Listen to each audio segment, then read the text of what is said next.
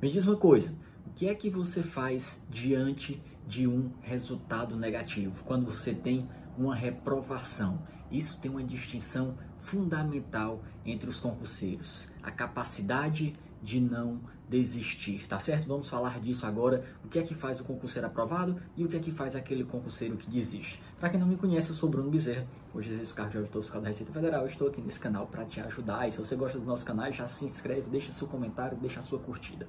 Então vamos lá, o que é que acontece? Muitas vezes, diante de um resultado negativo, a pessoa pode tomar dois caminhos. Aqueles que desistem dos estudos e aqueles que veem o que é que errou, tiram uma lição daquilo, se adaptam, superam aquelas dificuldades e chegam mais fortes para o próximo concurso.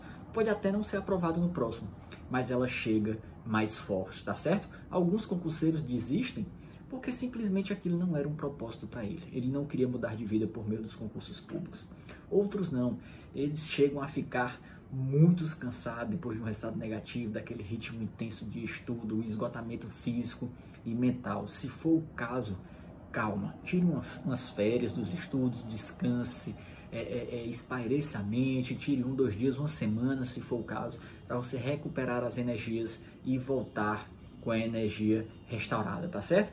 Se você não tiver com o corpo e a mente, a mente bem, com saúde do corpo e da mente, você não vai conseguir suportar essa jornada que ela muitas vezes é longa.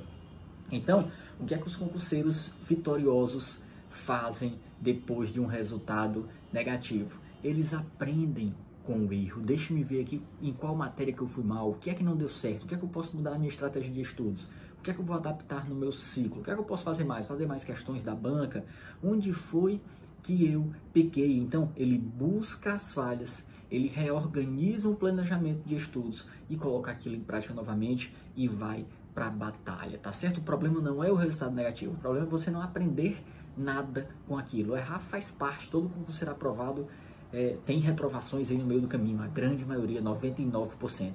Então, o segredo da aprovação está na capacidade de não desistir e sempre melhorar e chegar mais forte no próximo concurso. Beleza? Então, deixo aí um grande abraço, fiquem com Deus e bons estudos. Lembre de deixar aí o seu comentário e sua curtida no vídeo. Valeu, um abraço!